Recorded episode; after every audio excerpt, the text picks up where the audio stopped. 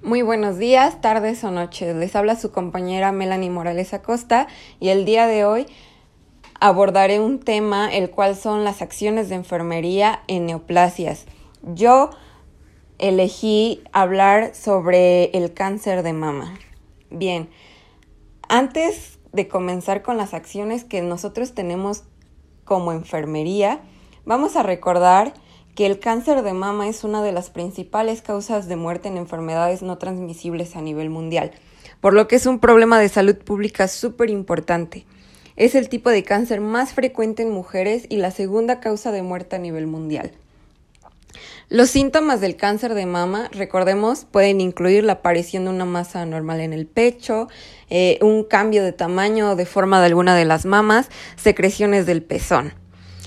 Nosotros como enfermería debemos de hacer muchísimo hincapié a nuestras pacientes que se autoexploren y que se hagan las pruebas correspondientes, así como lo son la mamografía o la ecografía. Estas nos pueden ser de mucha utilidad para realizar una detección precoz. El personal de enfermería tiene un rol súper importante en el equipo multidisciplinario, ya que estamos involucrados en el cuidado del paciente. Dentro de los cuidados de enfermería a este tipo de pacientes vamos a destacar el conocimiento, la identificación de los posibles factores de riesgo, prevención y promoción de la salud dentro de una práctica asistencial. Bien, ahora sí. Nosotros como enfermería vamos a tener ciertos cuidados en los diferentes procesos que se le van a estar aplicando a este paciente. Bien, primero tenemos los cuidados durante un proceso prequirúrgico. Las pacientes que sufren un cáncer de mama necesitan ser informadas y orientadas junto con sus familiares sobre el proceso al cual se van a enfrentar. Vamos a intentar reducir el nivel de ansiedad mediante la entrega de una información clara y concisa de todos los procedimientos a seguir. Es muy importante la entrevista previa a la intervención ya que vamos a tratar de estar lo más cercanos posible a la paciente, que perciba que entendemos su situación y vamos a intentar disminuir sus posibles miedos, es decir, vamos a ser lo más empáticos posible con esa paciente. Se le debe de explicar paso a paso el procedimiento que se va a seguir. En el cuidado preoperatorio, eh, se le va a informar de los tipos de cirugía que existen y cuál se le va a realizar. Se le va a explicar paso a paso los procedimientos a seguir y las posibles complicaciones que pudiera traer consigo la cirugía que se le va a realizar.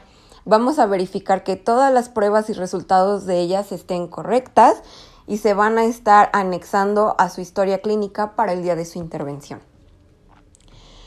De acuerdo a nuestros cuidados durante el proceso postquirúrgico, vamos a valorar el estado de conciencia, de signos vitales, el sangrado de la zona y la evaluación del dolor de nuestra paciente.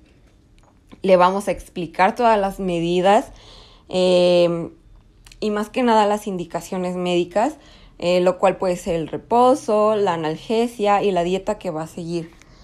Em, hay que explicar también sobre el inicio de la movilidad de la extremidad afectada, los cuidados que se va a tener con la herida y el drenaje. Así como se le va a explicar a la paciente, se le va a explicar al familiar, porque sabemos que los familiares cumplen un rol importante a la hora de cuidar a, a, los pacientes ya estando en casa.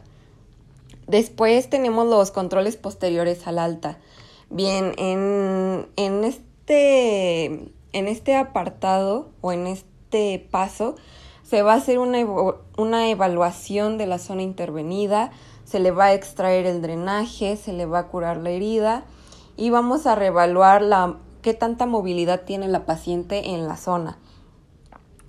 Eh, se le va a dar indicaciones sobre los tipos de prótesis, ya que como sabemos, eh, muchas pacientes por estética deciden eh, colocarse un implante mamario pero todas esas pautas serán de forma individual, claramente está, dependiendo de las necesidades de cada paciente.